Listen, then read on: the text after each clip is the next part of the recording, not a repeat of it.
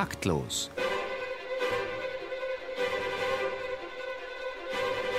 Das Musikmagazin von BR Klassik und der neuen Musikzeitung. Winde werden rau, Wellen schäumen Wut, nur ums nackte Leben, nicht um Hab und Gut. Bleich ausgesetzte klammern sich ans Boot, draußen treiben Hände ab in höchster Not. Bringen wir das fertig, ist die Arche voll, weiß hier keiner, was man tun und lassen soll. Du wirst nie zu Hause sein, wenn du keinen Gast, keine Freunde hast. Dir fällt nie der Zauber ein, wenn du nicht verstehst, dass du untergehst wie alle Menschen Schänder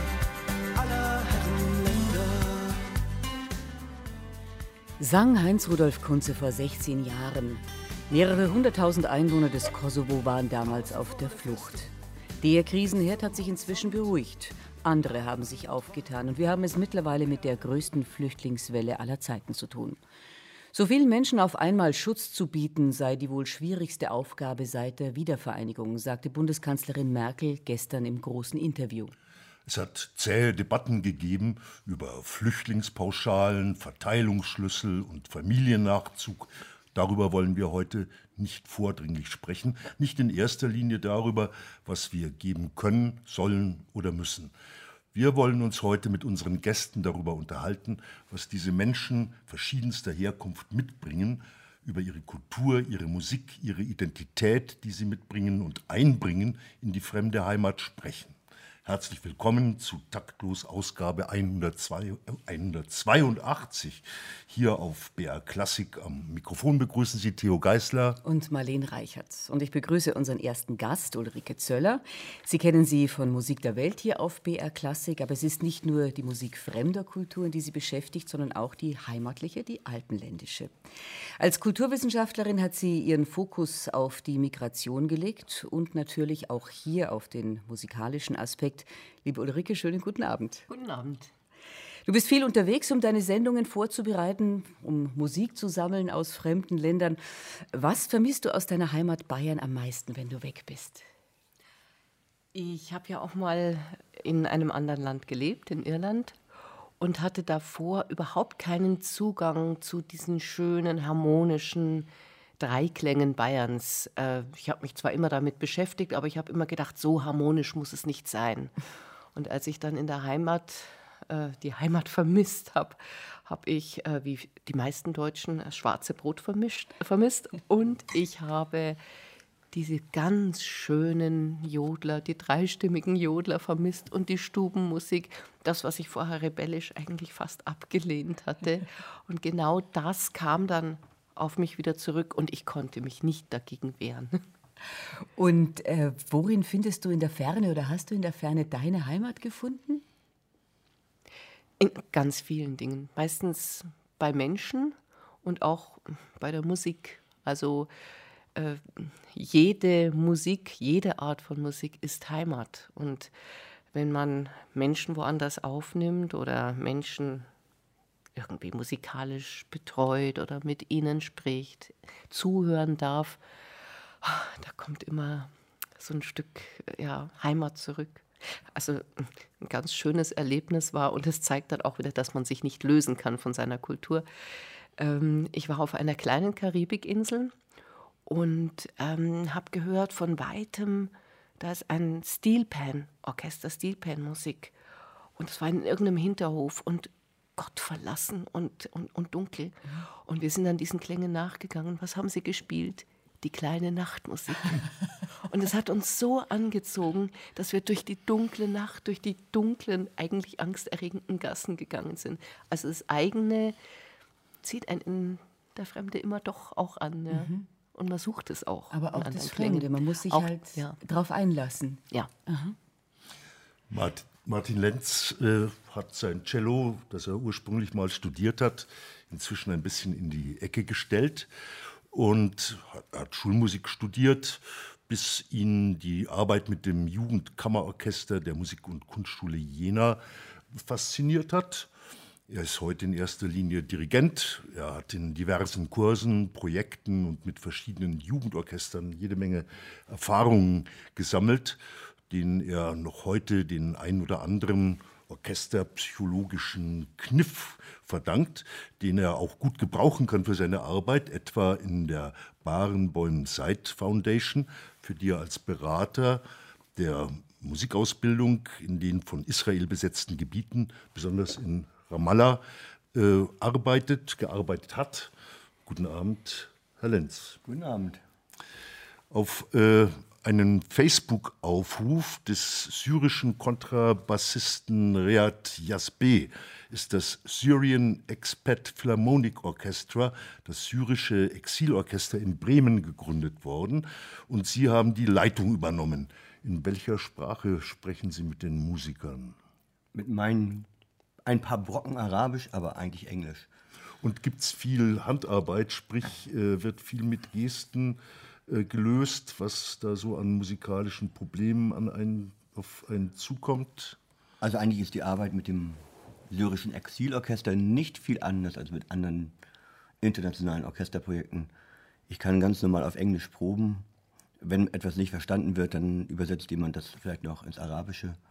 Aber das ist nicht so ein großer Zeitverlust oder so eine Besonderheit an dem Projekt, dass das jetzt irgendwie eine besondere ja, Meldung wert wäre da für, die, für dieses Projekt. Kommen Profis zu Ihnen oder vorwiegend Laien? Haben Sie teilweise Ihre Instrumente noch dabei oder sind die auf der Flucht verloren gegangen? Auch das ist ganz unterschiedlich. Die meisten Musiker haben in Syrien studiert und oder waren ja fertig studiert oder sind noch Studenten gewesen in Syrien vor ihrer Flucht oder vor ihrer Ausreise. Einige der Musiker sind schon länger in Europa ver verstreut, sind mit Visa nach Europa gekommen, arbeiten inzwischen in Europa als Musiker, als Lehrer, also als Musikinstrumentallehrer oder spielen in Bands. Und andere sind tatsächlich ähm, aktuelle Flüchtlinge, die natürlich keine Instrumente dabei hatten. Und was für ein Repertoire bilden Sie ab? Ja, das war natürlich eine besonders spannende Sache in diesem Fall, denn grundsätzlich war eigentlich äh, in der Vorbesprechung die Idee, dass wir von europäischer klassischer Musik bis zur für die Syrer heimatlich orientalischer Musik eigentlich alles abbilden wollten. Und in der Arbeit, wir hatten nur drei Tage, stellte sich das doch ein, als ein bisschen zu hochgegriffen heraus, ähm, so dass wir dann den Schwerpunkt auf der orientalischen Schiene gelegt haben. Das war auch dann sehr gut so. Ich darf mal eine Sekunde Schleichwerbung machen für die neue Musikzeitung, die in ihrer jüngsten Ausgabe als Covergirl, als Titelbild eine Harfenistin äh, auf die erste Seite gesetzt hat, die äh, in ihrem Orchester spielt und die einen, äh, haben Sie angedeutet, etwas schwierigen Weg zu Ihnen hatte. Ja, das ist die Lozana. Äh, die, das Projekt war ja erst vor drei Wochen und äh, sie kam vor fünf Wochen auf einmal in Bremen in die Musikschule, wo ich auch unterrichte und arbeite und auch mehrere Orchester habe. Und sie kam mit ihrem Bruder, einem Mathematikstudenten, durch die Tür mit dem Ratias B., der das Orchester gegründet hat.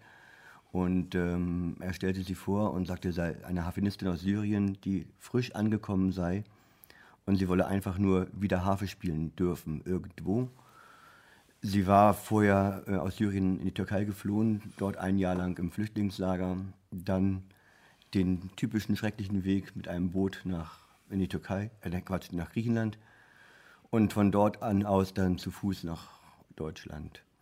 Bis und Bremen. Bis Bremen, ja. Natürlich manchmal ähm, irgendwo auf dem LKW mitgefahren und so. Also nicht die ganze Zeit wirklich gelaufen, aber sie hat auf jeden Fall fünf Wochen gebraucht dafür. Und äh, kam an, natürlich ohne die typische Harfenistinnen-Hornhaut an den Fingern, äh, ohne Stimmschlüssel für die Harfe, ohne irgendetwas und wollte einfach wieder Harfe spielen. Und die Musikschule in Bremen hat natürlich die Harfe zur Verfügung gestellt, die dort steht. Sie darf jetzt jeden Tag vormittags kommen und so lange üben, wie sie möchte. Und ähm, wir mussten sie so langsam wieder daran führen. Und sie hat dann bei einem Stück in dem Konzert dann schon mitspielen können. Sie haben uns einen Mitschnitt mitgebracht. Ja, einen kleinen Ausschnitt von dem K Konzert. Können wir da kurz reinhören?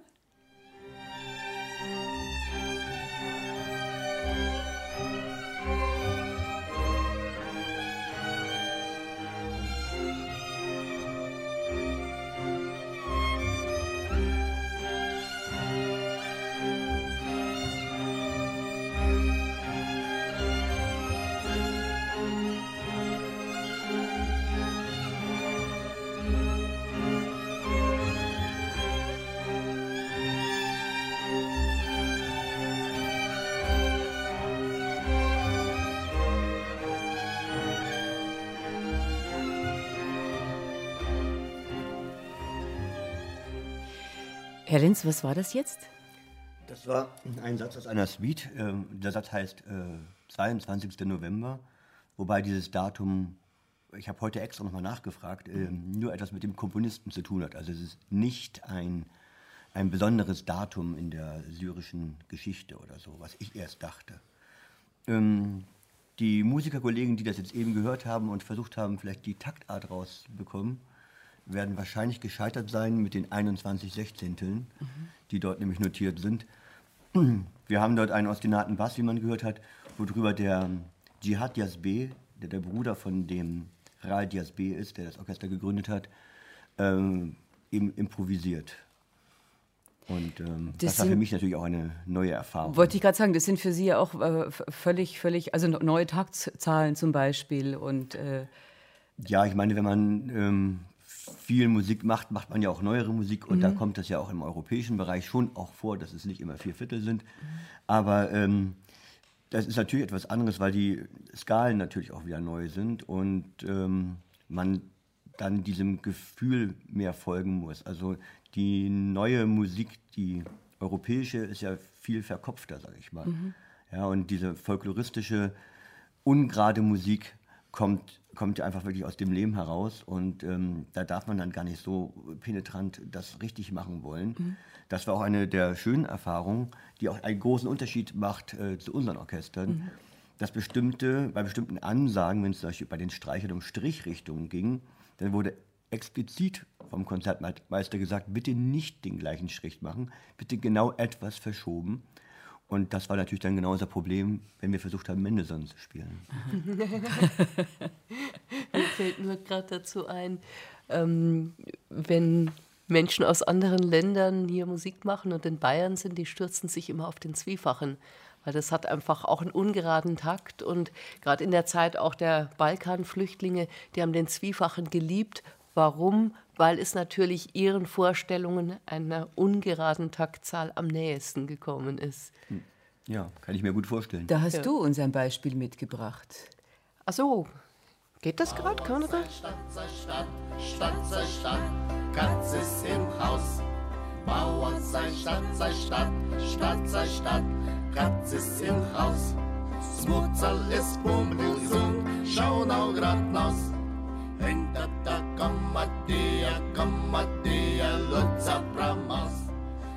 Und das war jetzt keine bayerische Stubenmusik. Nein.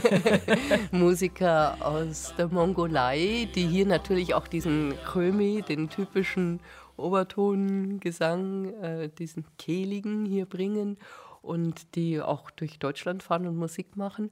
Und die aber dann irgendwann, nachdem sie dann wirklich sich gesetzt hatten, sowas geht nicht ganz schnell, sondern man muss sich erstmal mit der eigenen Musik irgendwo beruhigen und festigen und dann kann man sich an die andere Musik, an die fremde Musik hintrauen. Und die haben, das sind Profis und die haben dann sofort sich auf den Zwiefachen gestürzt. Das war ganz typisch, mhm. fand ich. Ich bin jetzt gespannt auf Musik aus dem Iran. Aus dem Iran kommt unser heutiger Gast, Afshin Aba. Er hat seine Heimat verlassen, weil er wegen regimekritischer Musik verfolgt worden ist. Wir hören ihn jetzt mit Duzet Daram.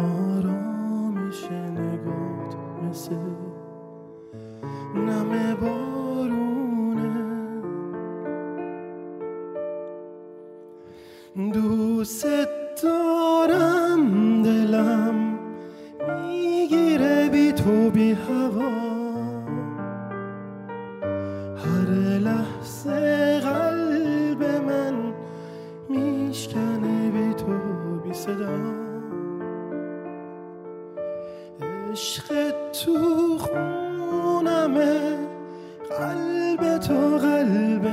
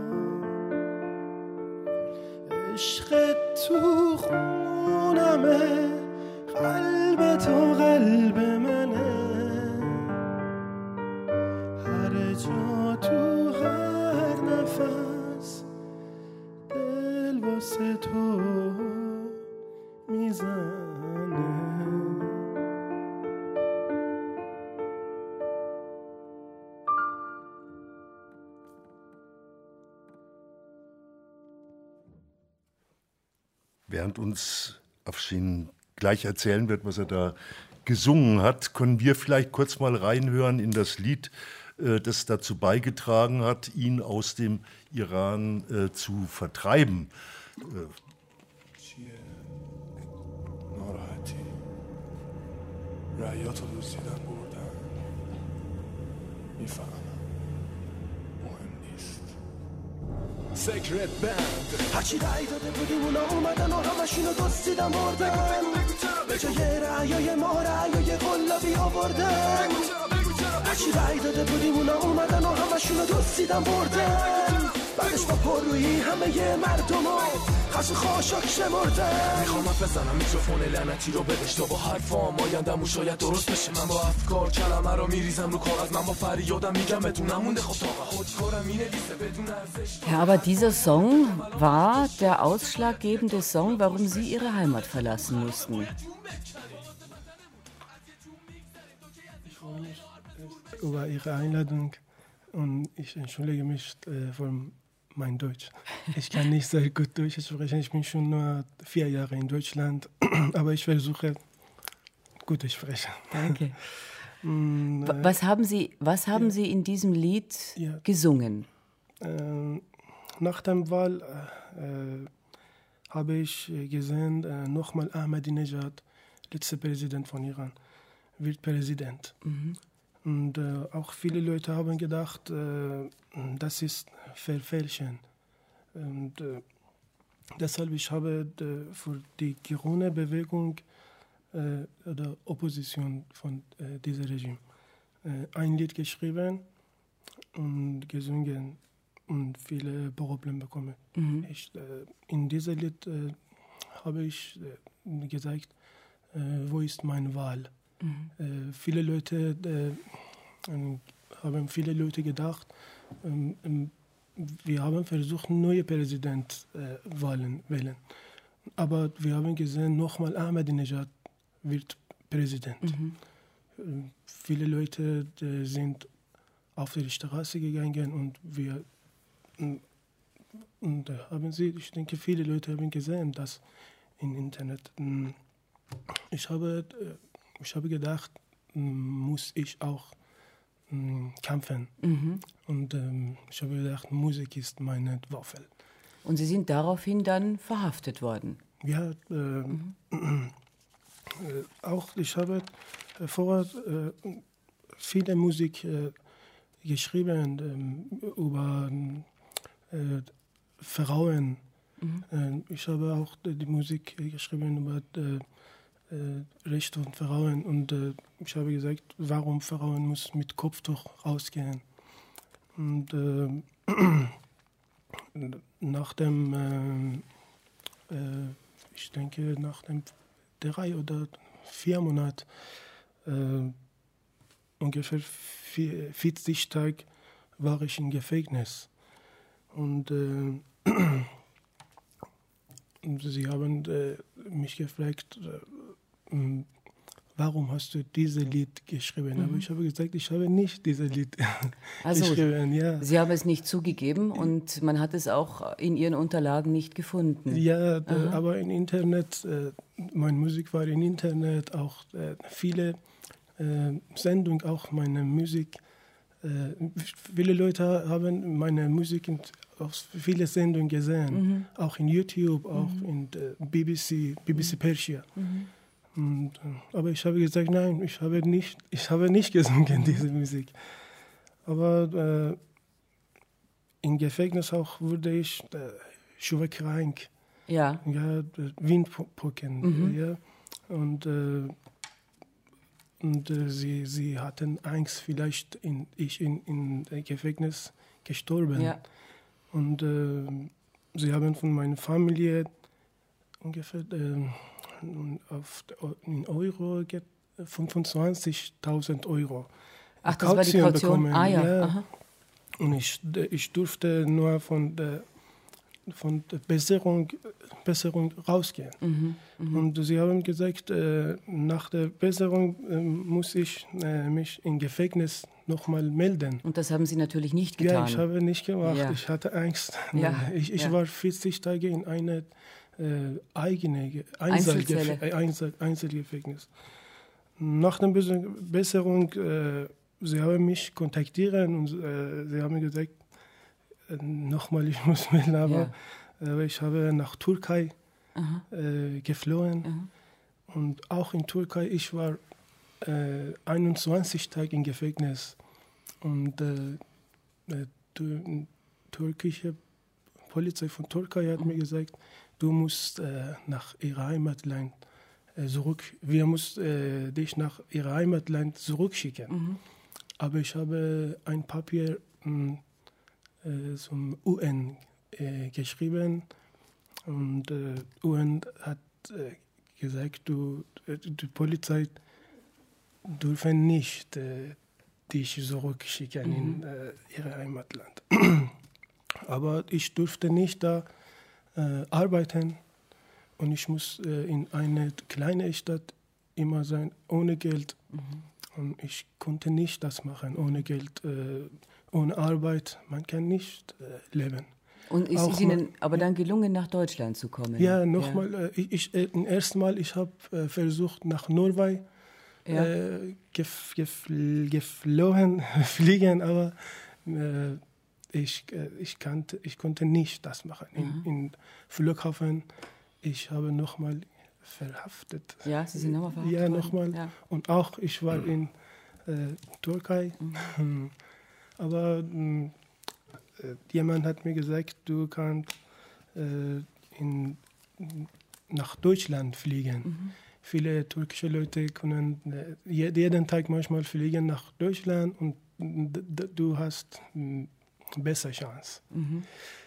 Wo sind Sie hingekommen? Wo leben Sie jetzt? Äh, in erstmal, ich, ich, ich bin nach Düsseldorf geflogen äh, und äh, ich habe da einge, äh, ich habe mich äh, äh, angemeldet. Ja. Ich habe gesagt, ich bin ein Flüchtling. Und die Polizei hat gesagt, du musst hier einen Tag warten und ein Richter, ich, habe, ich hatte eine, ein Interview mit einem Richter in Düsseldorf mhm. und Richter hat äh, meinen Lebenslauf und meine Musik und alles gesehen und sagt, du darfst äh, in Deutschland kommen. Mhm. Aber. Ähm, also Sie sind anerkannt. Ja, äh, ja. aber, aber äh, sie hat mir gesagt, du musst nach Neumünster gehen in Schleswig-Holstein.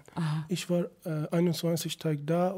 Ich habe auch nochmal, äh, ich, hab, ich hatte auch noch, noch, noch mal Interview äh, und dann neuere Stadt nochmal äh, gesehen alles Ja. und sagt, äh, du bist anerkannt. Und nach dem, ich denke, drei Monaten, ich, ich habe einen äh, Reisepass bekommen. Sie leben jetzt seit vier Jahren in Deutschland. Ja, Haben Sie Ihre Familie nachkommen lassen können? Sind die da, Ihre ja, Frau ich, und ich Ihr war, Sohn? Mhm. Ja, ich war allein äh, erst, äh, aber die Richter hat mir gesagt, du kannst eine Einladung schreiben und äh, du bist äh, anerkannt, akzeptiert in Deutschland und du kannst, du hast recht. Und ich habe einen Brief geschrieben äh, und nach dem sechs Monaten, äh, Gott sei Dank, meine Frau und Mhm. mein Sohn äh, konnten nach Deutschland mit einem Visum äh, fliegen. Jetzt Mhm. Und- wir sind in Köln. Und äh, Sie haben in Iran als Musiker, Komponist und Tontechniker gearbeitet. Wie ist das hier? Äh, ja, ich habe in, als Tontechniker gearbeitet, aber mh, im Momentan, ich bin arbeitslos und äh, ich bekomme Geld von Jobcenter, aber ich versuche äh, nochmal beginnen. Aber das ist sehr schwer für mich. Ich habe auch in meinem Heimatland äh, als Agraringenieur studiert, aber ich habe in diesem Bereich äh, nicht gearbeitet, nur zwei Jahre. Aber Ihr Abschluss ist, ist, ist Ja, anerkannt. mein Abschluss Ja. ist anerkannt und äh, Arbeitsamt hat mir gesagt, äh, besser ist in diesem Bereich arbeite ich. Ich versuche auch arbeiten und sagt, du mh, besser ist äh, Musik äh, ne, seine ne, ihren ne Nebenjob werden. Und äh, ich habe gesagt, ich habe gedacht, das ist auch eine gute Idee. Ja, ja. I- Im Moment kann ich nicht ein Tonstudio öffnen, aber ich versuche machen. Ja, das ist eine Geschichte, die äh, eigentlich eine Odyssee ist und eine sicherlich auch ein sehr schmerzhafter und langwieriger Weg äh, war und die einen gewissen glücklichen Ausgang äh, gefunden hat. Noch nicht die Erfüllung, möchte ich mal sagen, aller Träume, aber vielleicht hilft ja unser kleines Gespräch dazu, dass man do- doch noch ein bisschen aufmerksamer äh, wird jetzt äh, auf Sie, wer weiß. Wir Taktlosen äh, machen einen kleinen Sprung und äh, gehen eben mal zu unserem taktlos Fußballreporter Dr. Martin Hufner im Spiel Deutschland-Irland, das äh, vielleicht äh, 2% oder 3% Quote hat, steht es übrigens äh, 9 zu 0 für Deutschland. Alle Tore hat Lewandowski oder Ivanisevic oder Messi geschossen, ist auch egal. Ähm, Sportfreund Hufler liegt nämlich was ganz anderes äh, am Herzen, nämlich die Gastfreundschaft.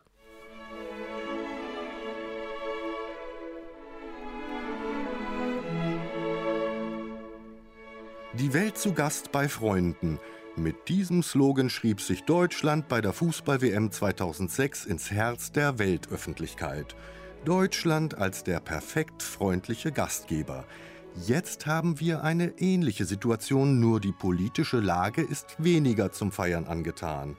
Deutschland wird zu einem Zufluchtsort für Menschen, denen ihre Heimat todesbedrohlich feindselig gegenübersteht. Dabei bleibt ihnen in der Regel nicht viel, was sie mit sich nehmen können. Wohl aber Immaterielles, ihre Lebenserfahrung, das, was man im Herzen bei sich führt, ihre kulturelle Prägung auch in der Musik. Jetzt zeigt sich, was auch auf diesem Gebiet der Gast geben kann.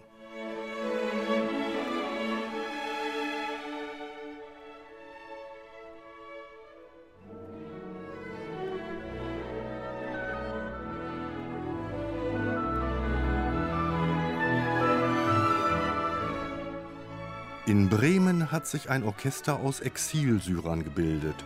Im Südwesten probt man Oper mit Flüchtlingen. Der Deutsche Musikrat forscht.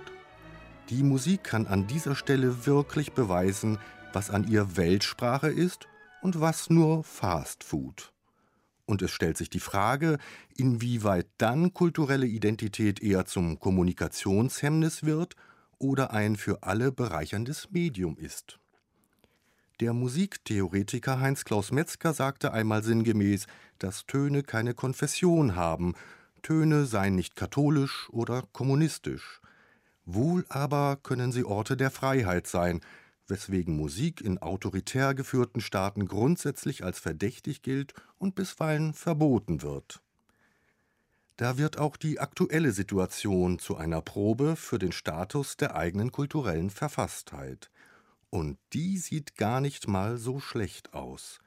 An vielen Stellen wird gerade von den gerne als Luxusgut titulierten Institutionen wie Theatern und Konzerthäusern neben kulturellem Engagement auch lebenspraktische Hilfe geleistet und damit der Beweis geführt, dass nur eine freie Kultur auch eine starke und freundliche ist. Da kann wirklich einer von dem anderen lernen, damit es nicht am Ende heißt, die Welt im Lager bei Pegida verdorbenen Menschenfeinden. Taktlos auf BR Klassik. Wir beschäftigen uns heute mit der Musik und der Kultur, die jene mitbringen, die zu Tausenden nach Europa strömen. Auf der Suche nach einem sicheren Leben zusammen mit unseren Gästen sprechen wir der Musikjournalistin und Kulturwissenschaftlerin Ulrike Zöller, dem Dirigenten des syrischen Exilorchesters Martin Lenz und dem Musiker Afshin Awa. Flüchtlinge müssen ja nicht nur unseren Wertekanon übernehmen, was den Umgang miteinander angeht. Sie müssen sich der Kultur anpassen, auch Volkslieder lernen, die auch schon kaum noch Deutsche kennen? Werden sie eher kulturell in extraterritoriales Gebiet eingemeindet? Hat ihre Kultur bei uns Platz? Hat deren Kultur bei uns Platz? Hat deren Kultur Natürlich. bei uns Platz? Und die finde ich auch ganz, ganz wichtig.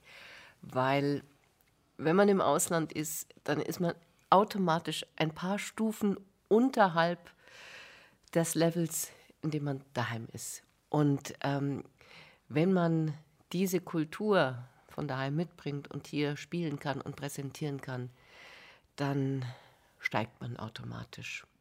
Und das allein ist schon mal wichtig. Das allein ist schon mal wichtig, dass ich sehe, das ist jetzt kein Roma, der, ich sage, spreche jetzt in Klischees, der stiehlt, sondern das ist ein Roma, der wunderbar Akkordeon spielt. Das ist ein Albaner, der Geige spielt, das ich wegschmelzen will und dann habe ich sofort vergessen, dass es einer ist, den man sonst mit Asylbewerber oder ich weiß nicht was, Wirtschaftsflüchtling oder so äh, betitelt. Hat es Platz hier? Ich finde es ganz, ganz wichtig, weil es eine unglaubliche Bereicherung ist, eine musikalische Bereicherung und eine Bereicherung unseres sozialen Lebens. Das sagt Ulrike Zöller jetzt als Liebhaberin äh, solcher Vielfalt. Aber wie sieht die Realität aus? Wie ist das, wenn äh, Syrer in Bremen sich äh, zu einem Orchester zusammentun. Was tut die Stadt? Gibt die Geld? Gibt es da genügend Unterstützung? Gibt es genügend Instrumente? Gibt es genügend Proberäume? Ist dieses Orchester schon integriert in äh, das Stadtgefüge, frage ich Martin Lenz. Als wir das planten, das Projekt, konnten wir noch nicht ahnen, was jetzt im Herbst hier oder im Sommer, im Herbst passieren würde. Wir haben vor einem guten halben Jahr angefangen, darüber nachzudenken, das zu machen. Ich habe von vornherein meine Begeisterung nicht verbergen können, weil ich schon, ja, erstens habe ich in Ramallah gearbeitet und sowieso schon einen Hang zu dem Orientalischen. Und ähm, zweitens bin ich sowieso begeisterter Leiter von verschiedenen Projekten, die Leute zusammenbringen. Also ich äh, habe sehr viele internationale Projekte gemacht, sodass das eigentlich für mich ein Muss war. Und äh, auf dem Weg zur Realisierung haben wir eigentlich nur wirklich ausschließlich positive Erfahrungen gemacht. Ich weiß nicht, ob das speziell bremisch ist. Ich bin auf jeden Fall sehr dankbar, dort zu sein und so viel positives Feedback zu bekommen. Sowohl die äh, Musikschule, die alle Räume zur Verfügung gestellt hat, als auch die ähm, Bremer Philharmoniker und die Deutsche Kammerphilharmonie, äh, Kammerphilharmonie Bremen, mhm. von denen Musikern spontan dazugekommen sind, um die fehlenden Instrumentalisten zu ersetzen.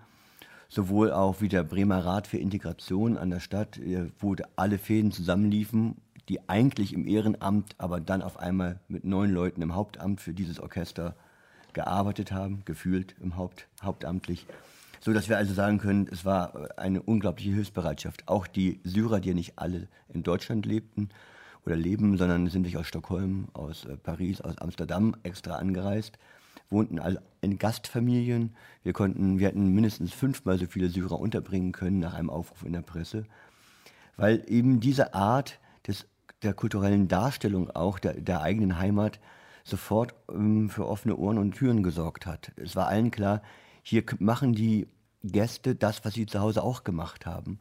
Hier wird nicht irgendwie um Almosen gebettelt oder irgendetwas in der Richtung, mhm. sondern hier wird einfach Qualität angeboten. Vielleicht ganz anders, als wir es gewohnt sind, sogar ganz sicher anders, aber eben einfach ein, ein Angebot, was in sich stimmig ist und was dann natürlich auch begeistert. Also ich möchte mir nur gerade mal vorstellen, zum Beispiel die Münchner Fußgängerzone ohne die internationalen Musiker wäre ein grausames Wüstengebiet. Ja, ich meine Musik an sich ähm, wir als Musiker können ja gar nicht nicht international denken. Also ich kann das überhaupt gar nicht nachvollziehen, wie man da äh, Grenzen ziehen kann. Ich meine, sonst könnte ja jeder in seiner regionalen Musik würde ja völlig verarmen, ja. Und das war ja auch noch nie anders. Also in der Musikgeschichte hat sich immer alles gegenseitig befruchtet. Und wenn jetzt, sagen wir mal, eine kleine orientalische Welle nach Europa schwappt, ist das vielleicht die Geburt von einer neuer Stilrichtung? Wer weiß das denn? Ich meine, ja? wir hatten ja schon mal die Entführung aus dem Serai und also damals den türkischen Einfluss. Ja, ich meine, was ja wäre Mozart ohne den Orient? Schon, bloß das waren ja dann mehr so gedacht wie äh, Momente, ja, klar, während jetzt quasi das Original ankommt und natürlich relativ vehement ankommt. Und die Probleme, die natürlich da sind, sind ja aber eher logistischer Art. Und die sind eher in den Griff zu kriegen als die negativen Gefühle in der Bevölkerung, die eigentlich grundlegend nur auf Angst basieren. Mhm. Mhm. Ich glaube, wenn wir es auch durch die Musik, aber Musik ist natürlich auch kein Allheilmittel, aber auch durch die Musik schaffen, der Gesellschaft diese Angst ein bisschen zu nehmen und einfach ein bisschen Offenheit da reinzubringen, dann habe ich überhaupt gar keine Sorgen, dass das irgendwie, wie man, wie alle, oder wie man oft hört, nach hinten losgeht oder irgendwann zu viel wird oder natürlich ist es ein logistisches Problem, ja. Aber ich meine, wenn man sich äh, die Geschichte anguckt und zum Beispiel nach dem Zweiten Weltkrieg guckt, wie viele Flüchtlinge da hier angekommen sind im Verhältnis zur Bevölkerung, und es ist auch was sehr Produktives daraus geworden im Rückblick. Es war natürlich viel Arbeit damals. Ich meine, wir waren alle nicht dabei in dem Sinne, aber man sieht ja, was daraus geworden ist. Und ich glaube, diese Mentalität des Einfachtuns muss man einfach weitertragen. Und Herr Lenz, Nehmen Sie den Leuten dann auch die Angst? Wie ist denn das im Konzert? Sie haben ja jetzt schon einige Konzerte gegeben. Wir haben einige Konzerte gegeben. Wir haben mit dem syrischen Orchester ein großes Konzert gegeben. Aha. Ich habe mit der Gruppe, die in Bremen wohnen, schon mindestens fünf Konzerte gegeben. Kommen die, kommen die gut an? Werden die gut besucht? Sehr, sehr gut. Ja. Wir haben ein Konzert, ähm, ein sehr spezielles mit einem Jugendorchester und der syrischen Band dann gegeben. Das haben wir mitten in so einem Brennpunkt Hochhaussiedlung gemacht das war übrigens im Rahmen von einem Orchesterwettbewerb der Jeunesse Musicale. Mhm. Also, dass es auch noch einen größeren äh, Rahmen kriegte. Und das war umwerfend, denn in, diesem, in dieser Siedlung war natürlich nie jemals irgendwie ein Orchester. Und dann hatten wir gleich so eins mit verschiedenen Kulturen. Und die dort wohnenden Menschen kamen natürlich auch aus diesen ganzen verschiedenen Kulturen. Also man muss es einfach nur tun.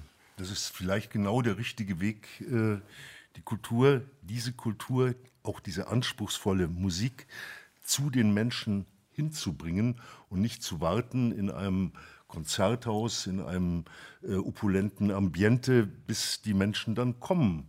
Äh, dieses Hingehen, dieses auf die Menschen zugehen, ist, glaube ich, ein ganz wichtiger Faktor dann äh, auch der Integration. Und dazu gehört viel Mut, denke mhm. ich mal, äh, bei den äh, Menschen, die dann in den Orchestern spielen. Haben Sie auch irgendwelche negativen Erfahrungen gemacht? Gab es, äh, ich meine, nun ist Bremen eine sehr aufgeklärte Stadt. Äh, würden Sie auch gerne in Dresden spielen? ja, also ich würde natürlich gerne in Dresden spielen, wobei ich mir nicht sicher bin, was da passiert. Ähm, auf der anderen Seite hatten wir natürlich auch nicht nur, nicht nur Positives über die ganze Zeit. Die Organisation dieser ganzen Sache hat uns natürlich auch manchmal an den Rand des Wahnsinns gebracht. Also das möchte ich gar nicht verhehlen. Ja, alleine die Kommunikation, natürlich lief es auf Englisch, aber so gut ist das Englisch dann auch nicht bei allen. Und dann gab es große Missverständnisse und auf einmal war gar nichts klar. Am Ende habe ich, der eigentlich zusagte, die musikalische Leitung zu machen, habe ich dann den Transporter bestellt und gefahren, mit dem die Pauken zum Konzertsaal gebracht wurden und sogar die Orchesterstühle musste ich noch woanders abholen, weil auf einmal kein anderer mehr da war. Ja, also war eigentlich nicht meine Aufgabe, aber das macht man dann eben. Und ich bin damit jetzt auch im Nachgang natürlich überhaupt nicht sauer, wenn es in dem Moment natürlich auch unmöglich war. Ja. Taktlos auf BH Klassik und es ist jetzt Zeit für Musik. Wir hören wieder Afshin Ava und wir hören ihn diesmal mit Ashegane.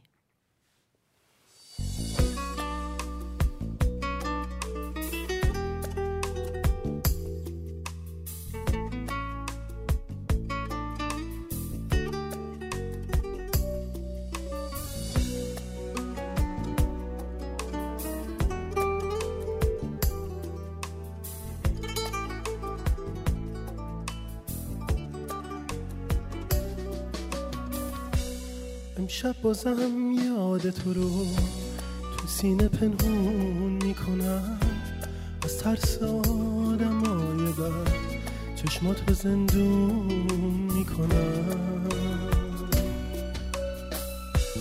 یه وقت نری تو جاده ها سراغی از من نگیری. یادت میاد گفته بودی بدون چشمام میمیری. می‌تونستم دلمو بدرقه نگات کنم. وقتی که شرمنده شدی عاشقونه صدات کنم. بگم عزیز یه وقت نری تو قصه ها جام بذاری. منو تو زندون دلم با قصه تنها بذاری. بگم عزیز یه وقت نری تو قصه ها جام بذاری. منو تو زندون دلم با قصه تنها بذاری.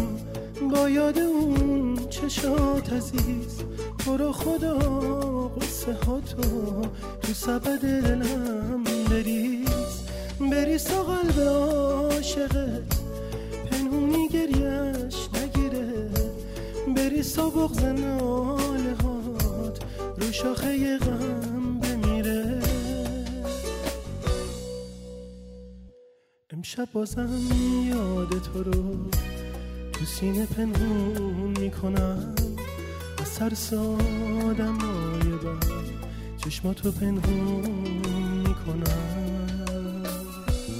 یه وقت نری تو جاده سراغی از من نگیری. یادت میاد گفته بودی بدون چشمان میمیری. کاش می‌تونستم دلمو بدرقه نگات کنم. وقتی که شرمنده شدی عاشقونه صدات کنم. بگم عزیز یه وقت نری تو قصه ها. جام بذاری منو تو زندون دلم با قصه تنها بذاری. بگم عزیز یه وقت نری تو قصه ها. جام بذاری منو تو زندون دلم با قصه تنها بذاری.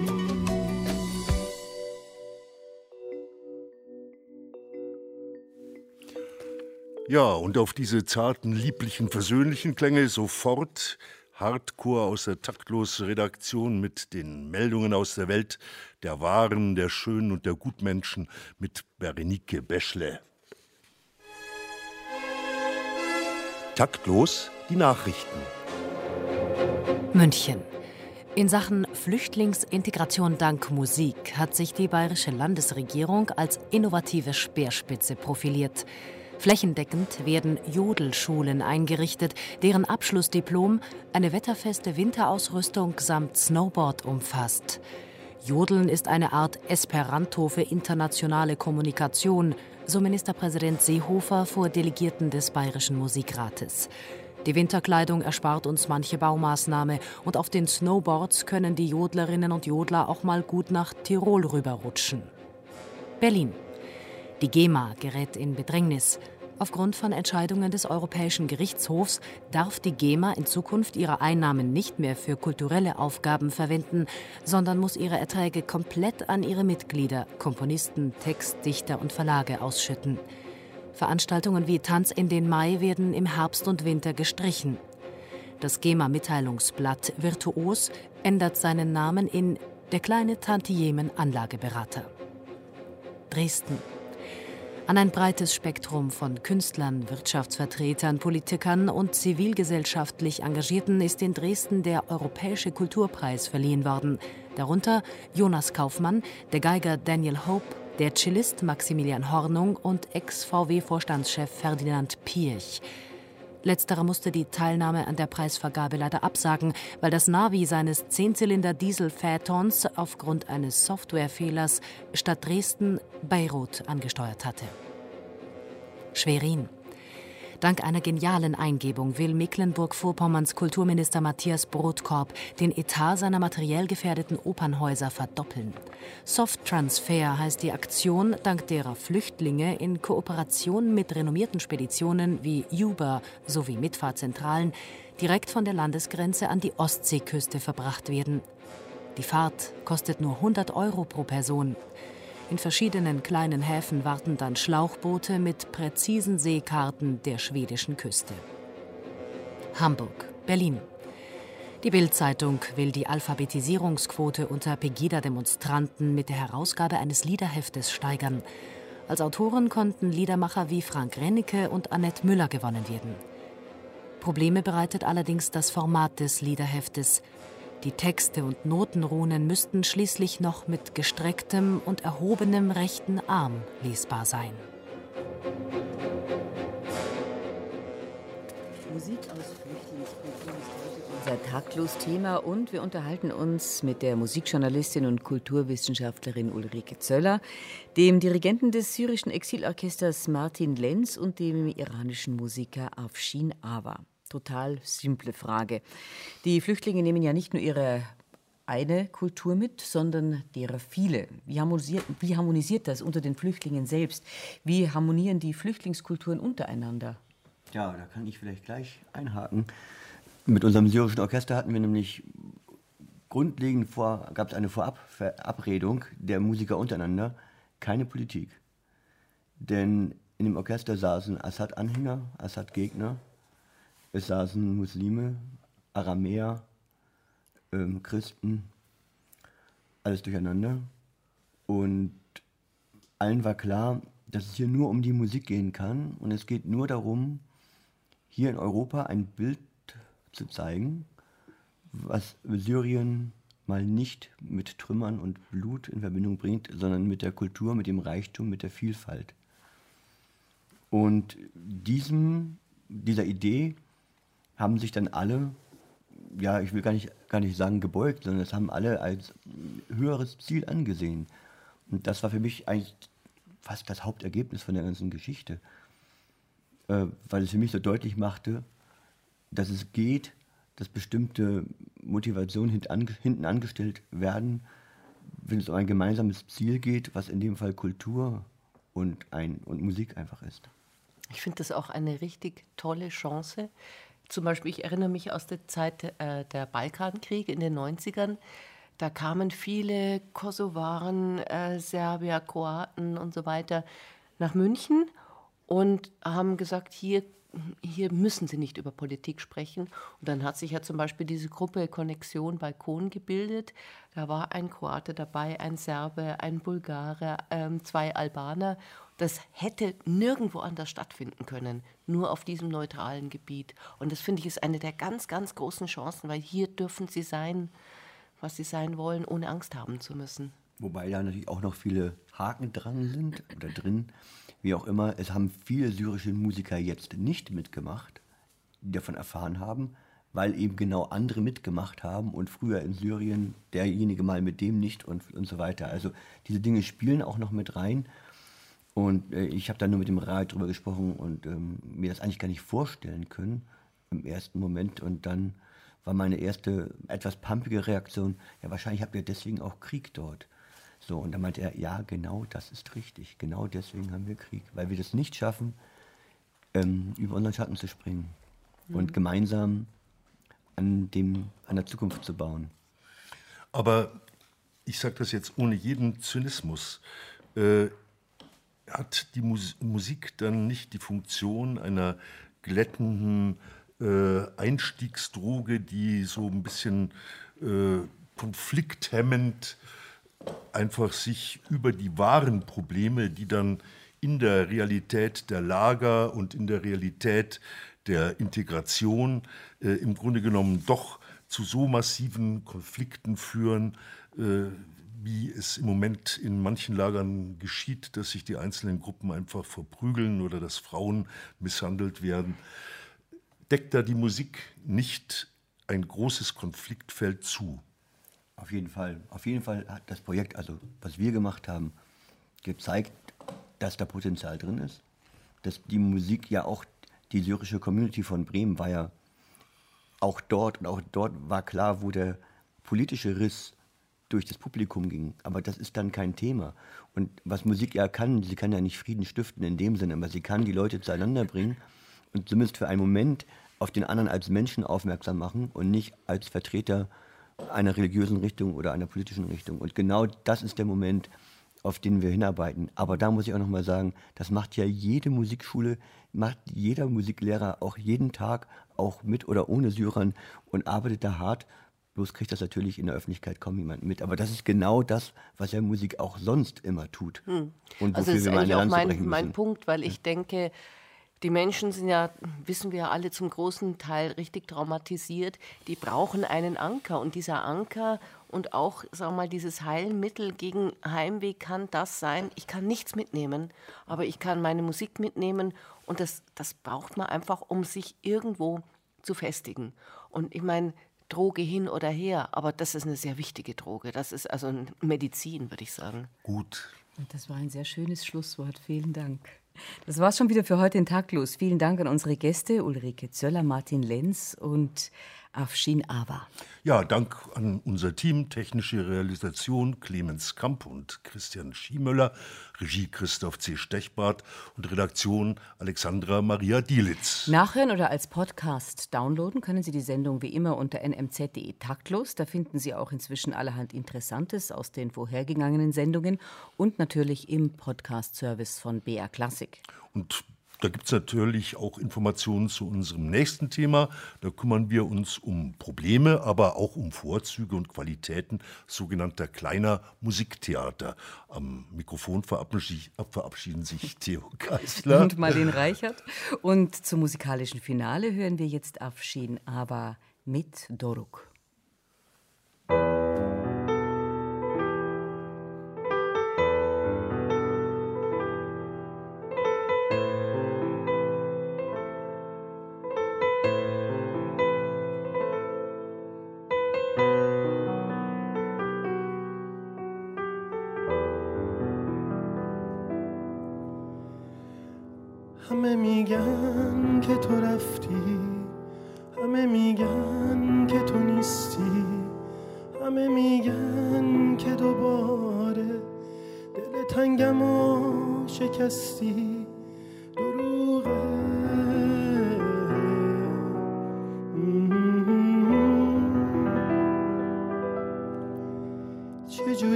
دلت می اومد منو اینجوری ببینی؟